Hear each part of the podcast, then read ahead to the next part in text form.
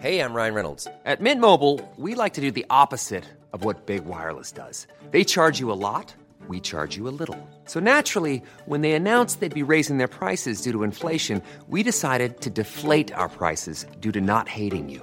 That's right. We're cutting the price of Mint Unlimited from $30 a month to just $15 a month. Give it a try at mintmobile.com slash switch. $45 upfront for three months plus taxes and fees. Promo rate for new customers for limited time. Unlimited more than 40 gigabytes per month. Slows. Full terms at mintmobile.com.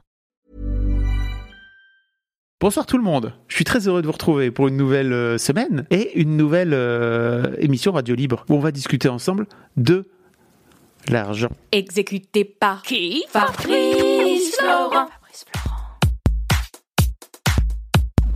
Oh là là, mais quel sujet fabuleux que l'argent. Je vais vous dire un truc, hein, c'est que j'ai découvert le rapport à l'argent il y a moins d'un an, pour vous dire, à 43 ans. Est-ce que c'est un hasard le fait qu'on parle de tunas en fin de mois? Déjà, la- le vrai sujet, c'est que quand j'ai commencé à creuser un peu le sujet, je me suis dit, c'est quand même ouf à quel point on appelle l'argent par plein plein de façons, et notamment la thune, le blé, la moula, enfin bref, le simple fait de pas l'appeler l'argent, l'argent, et de trouver des façons de l'appeler autrement, c'est déjà en soi une vraie info. Je sais pas ce que vous en pensez, mais c'est tabou. Voilà, exactement comme tu dis, c'est vagabonde. Moi, mon but, c'était de ne plus avoir à regarder mon compte en banque. Ça aussi, c'est un vrai sujet. La vraie question, c'est est-ce que si tu avais plus d'argent sur ton compte en banque, tu serais peut-être quand même malgré tout angoissé? On ne sait pas. Parce qu'en fait, je crois qu'il y a un vrai truc où, à partir du moment où tu as de l'argent, tu vas commencer à en dépenser plus assez naturellement et de ce fait-là à être angoissé. Je crois que quand tu es angoissé par l'argent, de toute façon, tu seras angoissé tout le temps par l'argent. Et en fait, je vous raconte tout ça pourquoi Mon objectif est de sortir là dans les mois à venir un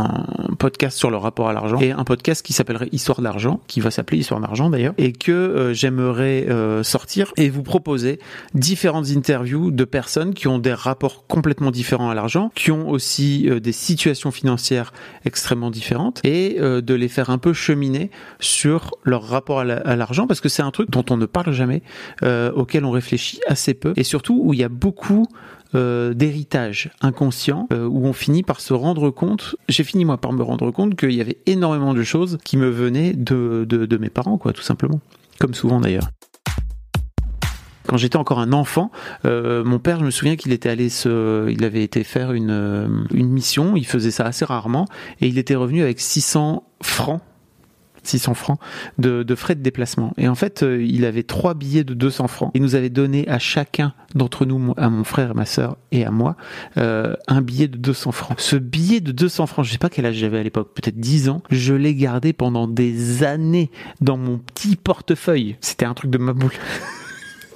Et je, aujourd'hui, mes filles, elles ont une carte bleue. En fait, leur argent, euh, il est sur un compte en banque. Et moi, quand mes filles, je leur euh, offre quelque chose, je leur paye en carte, en carte bleue. Et quand euh, j'ai besoin de leur filer de l'argent, je leur vire des sous sur leur compte en banque. Donc c'est vrai que l'aspect dématérialisé de l'argent aussi, il le rend beaucoup moins physique, quoi. Et ça aussi, c'est un, c'est un vrai truc aujourd'hui à l'heure de, à l'heure de, de- du tout électronique et du tout digital. Je me souviens très bien que le jour où j'ai dû dépenser mon billet de 200 francs quand quand j'étais gamin, ça a été un vrai truc de prise de tête de qu'est-ce que je fais avec cet argent quoi. Parce que c'était ma fortune quoi. 200 francs euh, ça fait 30 euros.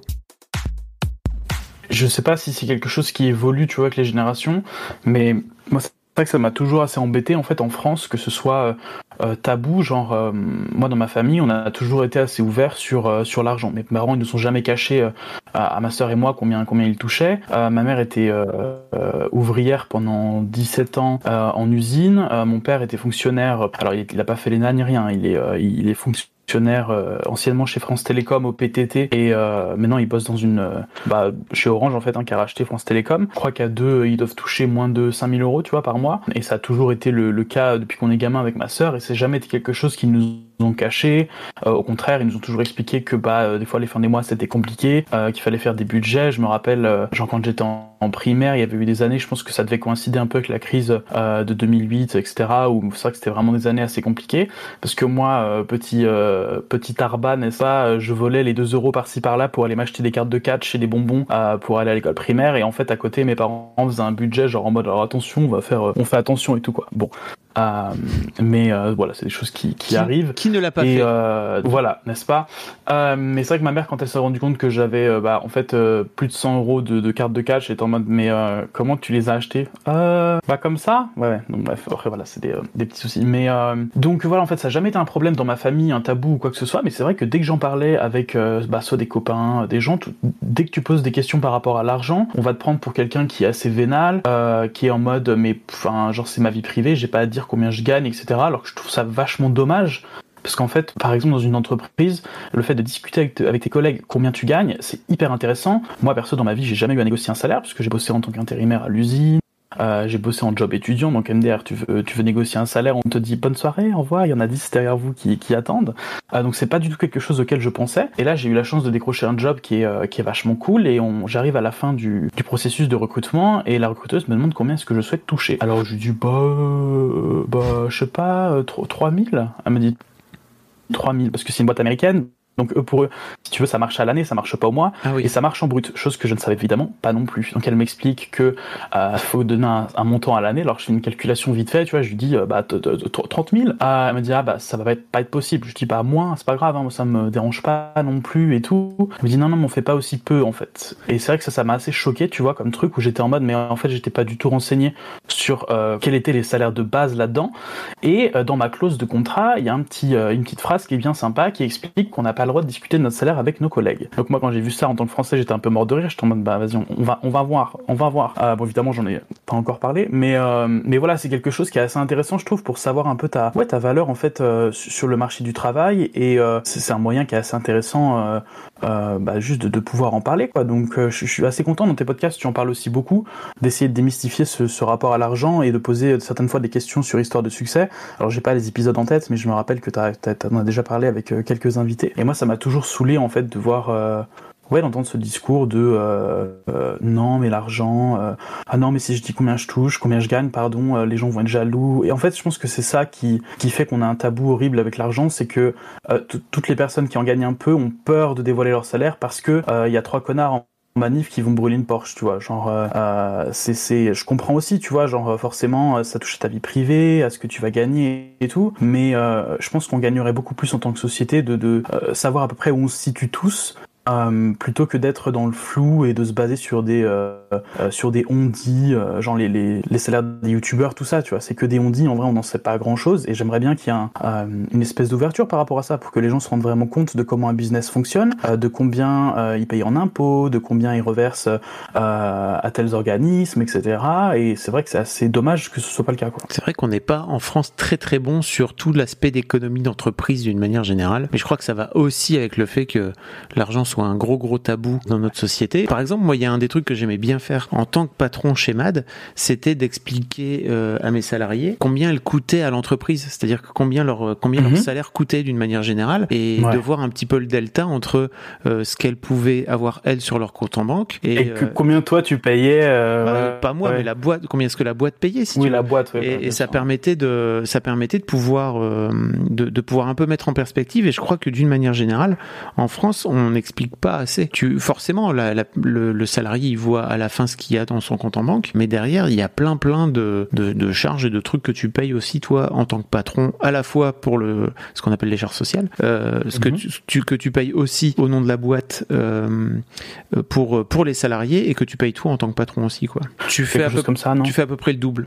fois deux. Quand j'ai reçu ma première fiche de paye, euh, donc j'étais intérimaire en, en, usine dans la plasturgie puisque chez mes parents dans, dans le dans le Rhône-Alpes dans la Plastic Valley n'est-ce pas? Yes. euh, il y avait que ça euh, ça c'est Oyonnax je sais pas si jamais des gens connaissent. Et il y avait que ça quoi donc pour des gens sans diplôme etc moi en tant que étudiant l'été c'était c'était parfait. Et c'est vrai que j'ai reçu ma première fiche de paye et en vrai mais je, je comprenais que dalle quoi. Enfin vraiment tu, tu vois toutes les lignes tout tout ce qui est écrit dessus je, je comprenais pas.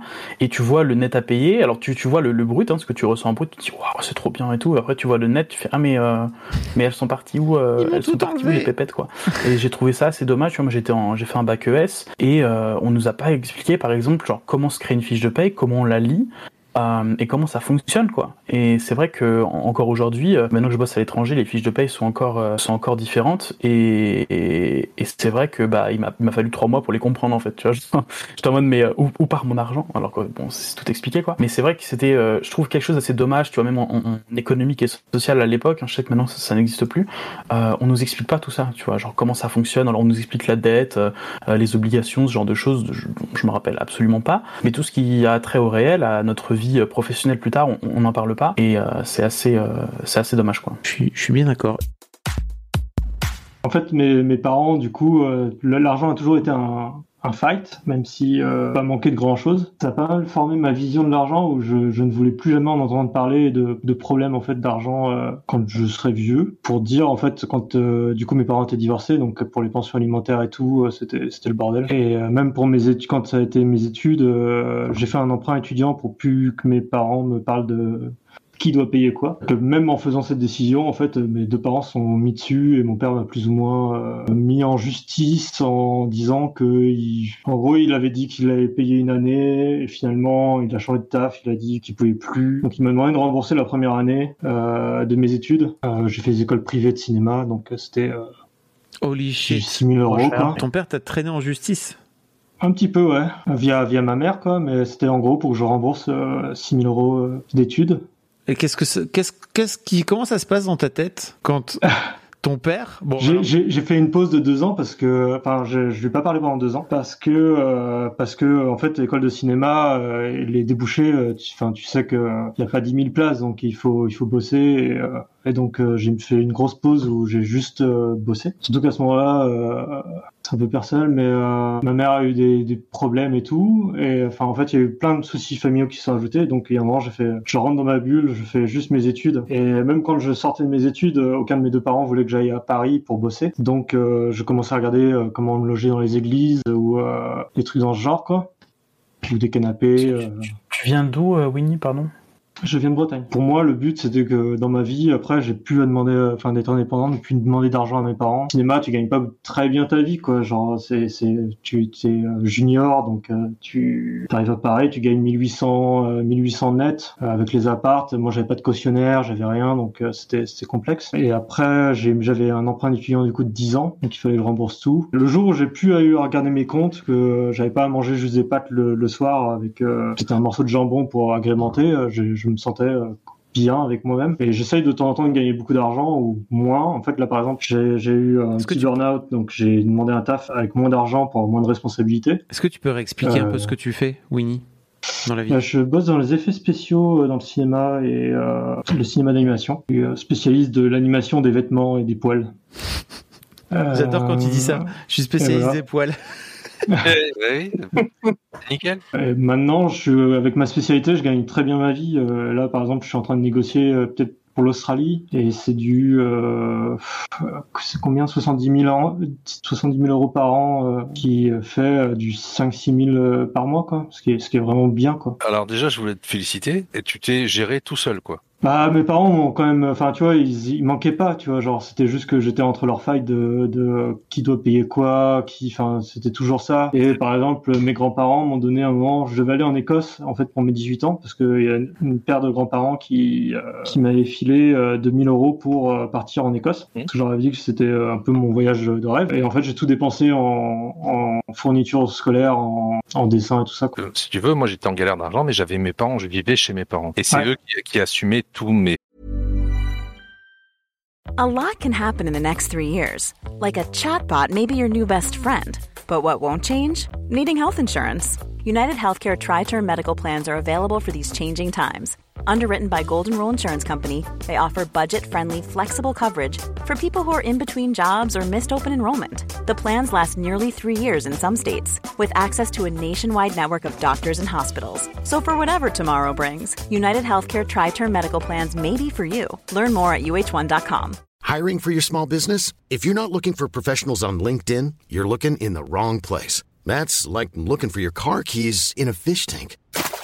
LinkedIn helps you hire professionals you can't find anywhere else, even those who aren't actively searching for a new job but might be open to the perfect role. In a given month, over 70% of LinkedIn users don't even visit other leading job sites. So start looking in the right place. With LinkedIn, you can hire professionals like a professional. Post your free job on linkedin.com/people slash people today.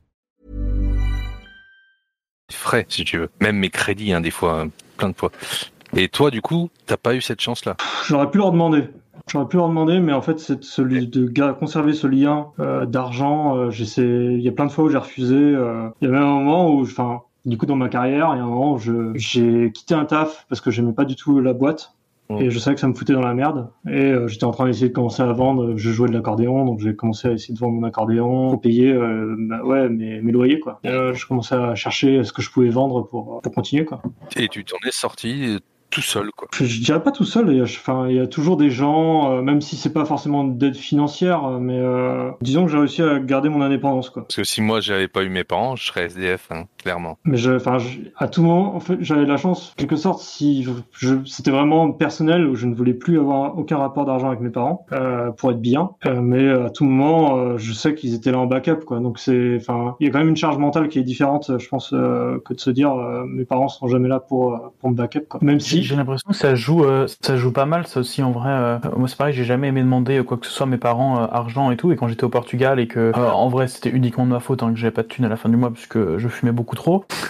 Et euh, j'osais pas demander euh, quoi que ce soit euh, à mes parents, mais le fait de les savoir derrière et de me dire que si jamais vraiment je suis dans la dans la sauce, en fait, ils seront derrière moi et pourront m'aider. C'est vrai que ça m'avait quand même pas mal euh, déstressé euh, du truc. Je sais pas si c'était pareil pour toi, Winnie. euh, ça t'avait aidé un peu, enfin genre de, de les savoir derrière au cas où, ou vraiment euh, tu pensais pas quoi. Pour moi, c'était c'était un vrai, enfin, c'était une vraie source de stress de devoir un jour leur demander de l'argent, quoi. Enfin, surtout avec mon père, je sais que tout ce qu'il peut me donner, ce sera, euh, ce sera une charge où il va me dire, t'as vu ce que j'ai fait pour toi? Et je Oui, ça revenir dans la tronche euh, plus tard. Alors je tiens à expliquer à tous les enfants qui sont ici sur le chat que euh, vous n'avez rien demandé. D'accord Euh, Vous n'avez pas demandé à, de, à venir au monde, déjà de base. Euh, donc, euh, vous, Venir sur la vasectomie, ça y est vous ne devez rien à vos parents. Non, mais vous ne devez rien à vos parents. Je crois que c'est un vrai truc qu'il faut expliquer à ces, aux enfants. Ouais, mais en c'est fait. pas, c'est pas comme ça que les parents, des fois, le, perço- le perçoivent. Bien sûr. Mais après, toi, en tant qu'enfant, tu as le droit de- aussi de faire ce chemin-là que eux vont peut-être pas faire de leur côté. Et déjà, Ouais. de, de, de t'enlever ce poids de, pas, culpabilité. je dirais, c'est pas simple tant que t'es pas autonome, quoi. Ouais, et c'est pour ça que je, je te disais, pour moi, il y a un vrai truc de, il y a un vrai truc de réussir à. Lucille dit, tu mets le doigt sur tout le bordel. Bah oui, bien sûr. Je sais bien que c'est comme tu dis, Winnie. Tant que t'es pas autonome, mais en fait, tant que t'es pas autonome, tes parents doivent subvenir à tes besoins, en fait, tu vois. Et, de, et que ton daron vienne te demander à rebours 6000 balles, et en fait, pas forcément à toi. En plus, j'imagine que c'est pour faire chier ta mère, d'une manière ou d'une autre Oui, c'était ça. euh, de venir t'emmerder toi alors qu'en fait t'as rien demandé. Encore une fois, t'as pas demandé à venir au monde. Je, je, je n'imagine même pas dans quel état psychologique ça te met vis-à-vis de ta propre existence sur la planète, quoi. Tu vois, en tant qu'enfant. Hum, c'est à ce moment-là où j'ai vraiment dissocié euh, moi, mes parents, enfin mes parents en tant qu'humains, euh, je les voyais bien qui, pour moi, c'était deux, deux humains qui se fritaient quoi. C'était Mm. deux, c'est pas deux inconnus, mais tu, c'est c'est deux personnes que tu connais et qui, et c'est, euh, il y a, ils, per- enfin, ils ont perdu un peu l'objet parent à ce moment-là en fait. Ouais, je Euh, comprends. Moi, je veux faire mon truc. Ouais, tu t'es rendu compte qu'ils étaient vraiment humains en mode euh, comprends un Euh, peu. euh, les parents, disons, ont un statut toujours un peu euh, au-dessus, enfin un truc, un truc particulier. C'est vrai que, enfin, à ce moment-là, ouais, moi, ils- enfin, ils- là, clairement, euh, je m'en suis vraiment défait de ce, de ce truc où, pour moi, c'était euh, deux autres humains. Quand j'étais plus jeune, euh, je- je j'ai plus vraiment de souvenirs, mais à partir de 15 ans, j'ai fait pas mal d'arbitrage. De, de matchs de basket. Bah, je dois remercier mon père parce que déjà de base, quand j'avais 15 ans, j'avais pas mon permis, mais il me, mais tu peux quand même commencer à arbitrer des matchs de petits, quoi. Et ça permettait de pouvoir gagner des sous. Et donc en fait, euh, le pauvre, euh, il me baladait à droite à gauche pour euh, venir voir les matchs de basket et voir comment j'arbitrais. C'était cool parce que lui, il me permettait de, de pouvoir gagner, de pouvoir gagner des sous grâce à ça, quoi. Et à la fin, même, je finissais par me faire. euh, alors, j'ai plus en tête les chiffres, mais il y avait des matchs, il y avait des week-ends où je faisais genre deux trois, deux trois arbitrages. Et bah, franchement, ça me, ça finissait par bien gagner ma vie, quoi. C'était sympa. Donc, euh, c'était en francs. mais je crois qu'il y avait des week-ends où j'arrivais à me, à me tirer euh, genre 300-400 balles, quoi. Parce qu'en plus, ils te payent les frais de déplacement. Donc, 300-400 francs. Ce qui était plutôt très cool, quoi. Ouais, parce que je crois que tu gagnais 100 francs par, euh, 100 francs par match. J'ai castré des maïs pour me payer une PlayStation 1. T'as castré des maïs, ça veut dire quoi les maïs mâles, faut les, faut enlever le pistil. Et tape en fait. euh, là. Voilà. Et faire les maïs en plein été en Ardèche, c'est chaud. Pour gagner euh, 1665 francs, ce qui coûtait le, le- le prix d'une PlayStation 1 en France. Oh là là. Euh, Alors vas-y, vérifie par contre, parce que là peut-être je te dis une connerie, mais 2000 vas-y, ah, vérifie. non, 2099 francs. Ah putain, tu vois, j'étais à 1900 moi Encore plus cher Non mais les prix c'était hallucinant. Tout l'été, hein, tout l'été en Ardèche, j'ai fait les maïs, mon gars. Et je me suis payé ma PlayStation. J'ai- compris la valeur du travail. Ah bah ça, euh, oui. Moi, j'ai j'ai- j'ai fait euh, travail d'intérim euh, post euh, post bac. J'ai dû répartir sur un, un parking. euh, je sais plus, il y avait 60 70 tonnes de, de cailloux. La vache. Ah, C'était beaucoup de cailloux. mais comment tu, enfin, tant de Une quoi pelle- tu répartis les cailloux C'est une euh, pelle, une brouette, et en fait, euh, il y avait un immense tas de cailloux que je, je- hop dans la. Dans Ah la donc brouette, littéralement tu les as répartis genre. euh, à la main, à la main. C'était chaud. Oh, 70 On tonnes. peut, faire, on peut faire un concours? Ouais, vas-y. Faire de l'or en BHO plein mois d'août. Mais arrête de dire des trucs. Faire de quoi? De quoi? Faire de l'or au BHO en plein mois d'août. De l'enrober Ah, l'enrobé à chaud, c'est la route ça non Ouais. Non Ah, à la main. Moi, j'ai fait des routes comme ça, moi, en plein mois d'août. Poser des bordures aussi. Enfin, j'ai fait plein de bordel, moi. Moi, j'ai eu le droit de travailler à la cueillette J'ai des été carottes. endetté toute ma vie, moi, donc j'ai dû bosser comme un fou. Bah ouais. Non, je disais, il y a Valentin qui dit, moi, j'ai eu le droit à la cueillette des carottes. C'était passionnant. J'espère que t'as jamais tourné dans un film pour adultes parce que Fab Google tous tes jobs. Très bien. On va faire un live spécial vos jobs euh, d'été ou vos jobs les plus nuls. Ok. Hum. Ah, mais Vas-y, cherche éviscéreur de truite. Oh non mais Voilà. C'est mon premier job intérim. Je te jure, vas-y, cherche éviscéreur de truite. mais on va pas regarder. Je vais me faire striker ma chaîne moi, tu sais. Pour moi, l'argent, c'est en papier. Je comprends pas pourquoi il y a autant de problèmes alors qu'on pourrait juste en imprimer plus. C'est vrai. Et je ne suis pas économiste, mais je crois que l'une des raisons pour lesquelles on n'imprime pas plus d'argent, c'est qu'après, de ce fait-là, l'argent perd de sa valeur. Plus il y en a, plus on, plus, plus l'argent monétaire perd de sa valeur. C'est comme euh, l'offre et la demande. d'inventer l'inflation. Mais sinon, euh, on pourrait faire du troc. On serait dans un, dans, mais c'est une, un- une autre société. Je vous parlais tout à l'heure de mon fameux podcast que je voudrais lancer euh, très prochainement sur le rapport à l'argent. L'un des, des, des profils que je voudrais avoir, c'est quelqu'un qui est rentier ou euh, et qui a jamais eu besoin de travailler de sa vie, qui est né avec beaucoup d'argent et qui euh, qui a été élevé par des parents qui avaient beaucoup d'argent et de d'avoir d'explorer un petit peu le rapport euh, qu'ont ces gens généralement à une, euh, à une- comment dire à une, un rapport très utilitaire euh, aux sous et qui leur est venu euh, bah, depuis qu'ils sont nés en fait. Au final, limite le rapport qui paraît le plus sain euh, par rapport à ça, j'ai l'impression, hein, où ça te permet de faire littéralement ce que tu veux, selon ta manière de voir l'argent, euh, ce qui va fixer ta relation avec, quoi. Et c'est vrai que c'est assez, euh, bah, c'est assez tendu, quoi. Tu te dis, ouais, si jamais je vois l'argent comme la pire chose au monde, bah forcément, euh, j'aurais pas forcément envie d'en avoir et je vais détester les gens qui en ont. Alors que si tu vois ça littéralement comme un moyen et que pour toi c'est normal d'avoir des millions sur ton compte euh, et de recevoir, je sais pas, 30 000 euros par mois d'intérêt, euh, c'est vrai que ça doit être, euh, c'est assez intéressant comme position. J'aimerais bien l'entendre, j'avoue. euh. Euh, en fait, j'ai deux profils en tête. J'ai une personne qui a gagné genre à l'euro million ou à la loterie, quoi, tu vois. Et là, ça lui tombe d'un coup dessus sans qu'il ait rien fait de particulier. Et j'ai un autre profil en tête euh, de, de quelqu'un qui a bossé pendant des années, qui a monté une boîte euh, qui, et qui l'a vendu euh, des dizaines, des centaines de milliers d'euros, de millions d'euros, pardon. c'est clair, que- clair, ça doit être euh, super intéressant comme Bon voilà, je crois que c'est aussi ton rapport aux gens qui changent, les gens qui viennent te voir en déjà disant, J'ai pas un rond et je donne plein d'abonnements. Alors là, si je suis millionnaire, mon gars, je te garantis ta chaîne. euh, bah tu deviens, tu deviens mon mécène. Alors là, J'ai pas gagné. Euh, Coneco, j'ai, j'ai- Coneco, j'ai pas gagné des centaines de millions d'euros avec Mademoiselle, euh, hélas. Et l'hérésie. bah oui, je sais, mais bon, c'est, comme ça. On, on fait comme on peut hein, avec ce qu'on a. C'était pas le, c'était pas le billion ou rien, franchement, vraiment. Euh, où est Marc Où est Marco Zuckerberg Bah ouais, mais non. Et en fait, l'un des trucs aussi dont je me suis rendu compte, c'est que euh, si j'avais fait ce travail-là euh, quelques années avant sur mon rapport à l'argent, je crois que euh, j'aurais vendu Mademoiselle beaucoup plus cher. D'ailleurs, euh, c'est un truc. euh, alors, je sais pas si t'as signé des euh, non-disclosure Ouais, je- agreements je avec le les racheteurs de, euh, de, de, de MAD, mais comment, euh, comment ça se passe, genre mettre un deal mis en place comme ça pour vendre une, une société Enfin, déjà, comment t'en viens à, à discuter euh, argent et tout Et comment c'est une négociation genre basique ou euh, c'est un truc qui dure des mois Il y a beaucoup de de- d'allers de retour. euh, co- comment comment Je sais pas si, si c'est très Bah, clair ce que je raconte. C'est une négociation basique, mais qui, qui dure souvent un an. C'est-à-dire que globalement, le- la, la durée, c'est un peu, c'est pareil pour moi, c'est qu'en fait, j'ai rencontré ces mecs-là en septembre et on a signé en juillet. Alors après, on, on est allé très vite parce qu'on était prêt à signer euh, fin mars, mais il y a eu euh, le confinement, donc ça a été- Confinement ça a été tout, retardé. Mais sinon, euh, c'est parce que moi déjà de base j'étais vendeur, que je savais à peu près combien je voulais, que je savais à peu près ce que je voulais faire, ce que, que- comment je voulais sortir. Là où quand t'es dans des, t'es dans des, comment dire, dans des approches plus floues, où t'as soit soit une partie soit l'autre qui sait pas exactement comment ça va avancer, ça peut être plus long. ouais. Et non, je peux pas vous dire combien je l'ai vendu parce que euh, ça pour le coup, euh, c'est une- j'ai une j'ai une j'ai une clause. Voilà. Mais j'aurais adoré vous dire combien je l'avais vendu parce Et- que parce que ça ça suis- aussi. Pardon, je suis, euh, pardon, excuse-moi, hein, vraiment, je suis teubé, je suis le teubé de l'histoire. Mademoiselle.com, on parle là. Tout à fait. D'accord.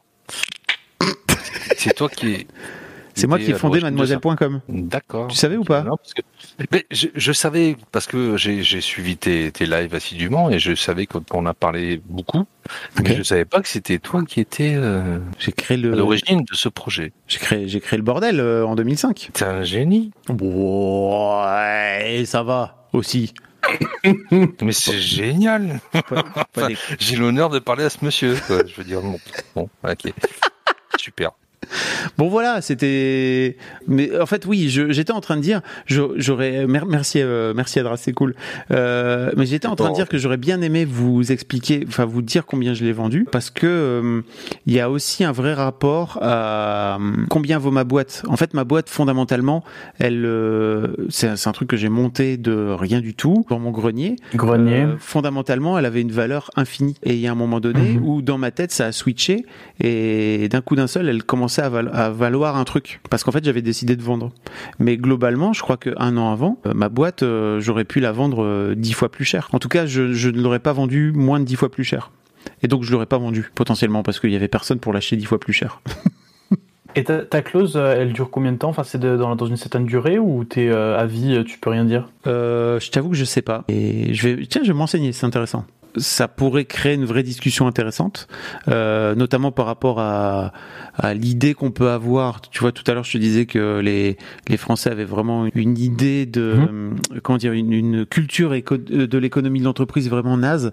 Euh, et là, et là, typiquement, euh, ça fait partie des, des choses où bah, je trouve que ça finit par cultiver des fantasmes plus euh, Ouais, exactement. n'existe pas, quoi. Tu vois. Et moi, il y a des Parce gens que c'est pareil, genre moi, ça des revient au. que je, je m'en suis Ça revient au truc où on, on t'a payé une partie et euh, pourtant ça veut pas dire que tu vas tout garder, t'as les impôts qui vont passer derrière, etc. Et c'est vrai que le moins on en parle en fait et plus on met des barrières euh, style euh, clause de non euh, divulgation, je sais pas comment on dit en français, euh, plus, plus ça devient horrible. Genre ça me rappelle l'histoire de quand, quand Squeezie, Cyprien, Norman, etc. Ils avaient vendu les parts de leur boîte, je crois à Webedia ou un truc comme ça. Euh, C'était genre mon Dieu, ils ont touché des dizaines de millions d'euros et tout, parce qu'en fait personne n'avait les vrais chiffres à part Bah oui. quelques personnes. Et, et, et genre moi c'est venu récemment où j'ai appris à peu près combien ils avaient touché genre chacun. Et je me dis putain c'est trop nul qu'on doive attendre aussi longtemps pour voir ces chiffres alors que ça peut-être ça serait peut-être pu inspirer genre euh, une dizaine de créateurs du web à, à faire la même chose en fait et de se dire bah ouais s'ils l'ont fait c'est peut-être possible.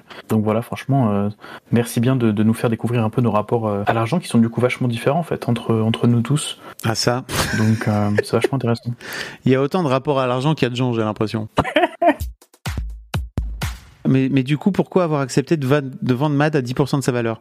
En fait, euh, c'est parce qu'il y a un moment donné où quand tu finis par vouloir vendre ta boîte, il est temps de la vendre, en fait.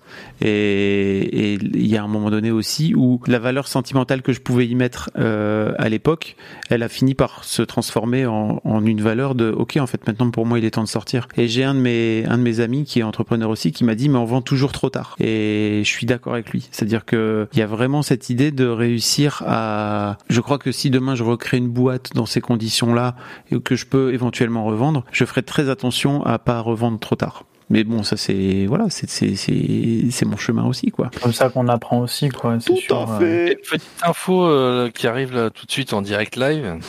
Ok. Je sais pas si vous êtes au courant. euh, Aujourd'hui, c'est les impôts qui prélèvent le, le Le premier, le, le tiers. Ouais, voilà. Ça- non, même pas. C'est euh, ceux qui ont pas, je sais pas, qui ont été augmentés en 2020. Euh, et maintenant, c'est la source, tout ça. Ouais. C'était aujourd'hui. Eh ben, moi, je croyais avoir été épargné. Puis j'ai regardé mon compte. Et ben, eh non. Donc voilà. Donc il y aura plus d'abonnement offert euh, ce soir. hein. voilà. Je comptais t'en faire un euh, super can- super canard. Je suis désolé. Ah bah oui. Là, on, là, on vient de me prélever 160 euros là. Du coup, je suis, je suis en moins 426. Tiens, D'ailleurs. euh, Ah, mais ça, c'était le prix de l'abonnement en fait. hein. Oui, voilà. Euh, On parlait du justement. Ah bah tiens, bah moi ils m'ont ils m'ont prélevé mon premier tiers. Et ça, ça c'est pareil. Hein, le, le- Moi c'est bien parce que j'ai gagné de l'argent. Mais en fait après quand tu sors, tu, tu fais des des chécos aux, aux impôts, t'es là. Ah ah oui. Mais bon. Voilà. Ouais, mais non, mais c'est bien. Je trouve que c'est cool. C'est le rapport avec l'argent. Puis on Je- en parlait tout à l'heure. Je sais plus de, de quoi on dit. C'est bien d'être de gauche. Tu sais, c'est que t'as envie de payer tes impôts.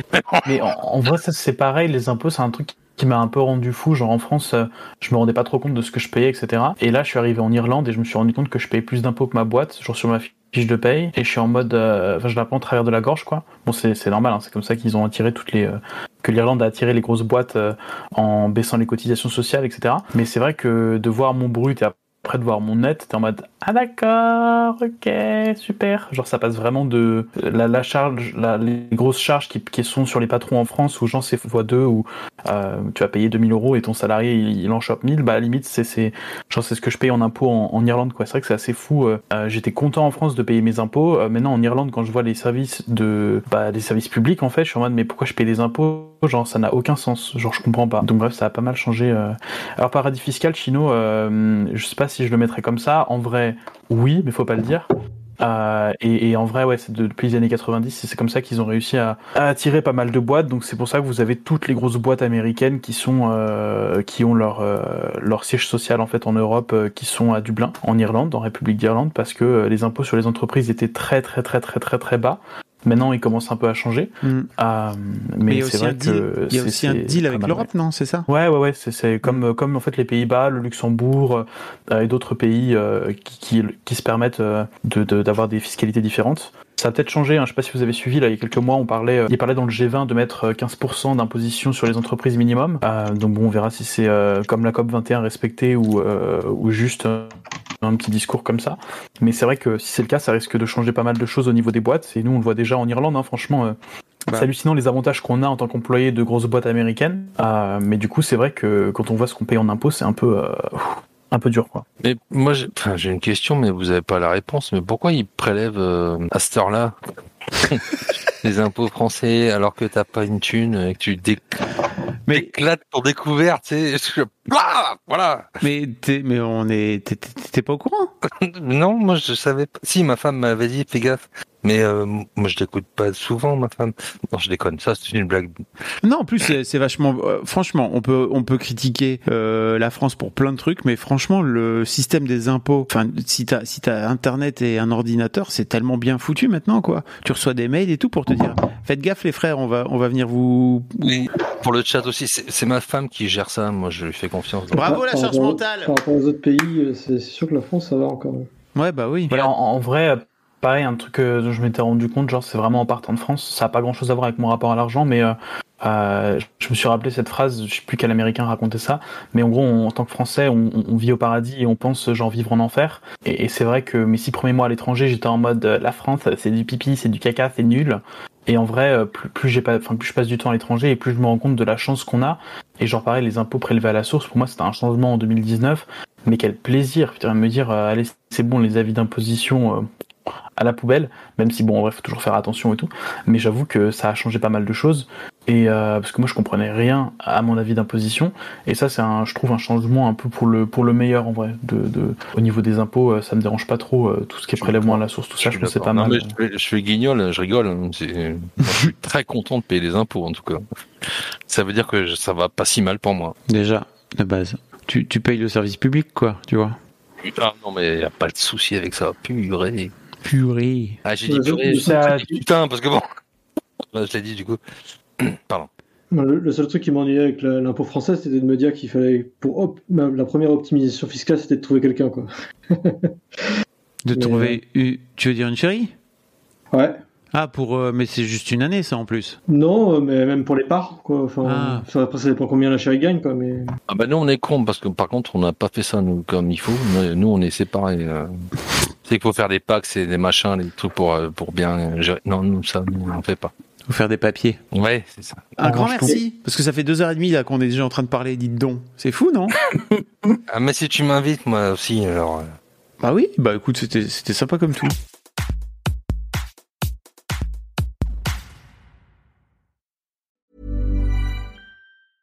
Mom deserves the best, and there's no better place to shop for Mother's Day than Whole Foods Market. They're your destination for unbeatable savings, from premium gifts to show-stopping flowers and irresistible desserts. Start by saving 33% with Prime on all body care and candles. Then get a 15-stem bunch of tulips for just $9.99 each with Prime. Round out Mom's menu with festive rosé, irresistible berry chantilly cake, and more special treats. Come celebrate Mother's Day at Whole Foods Market.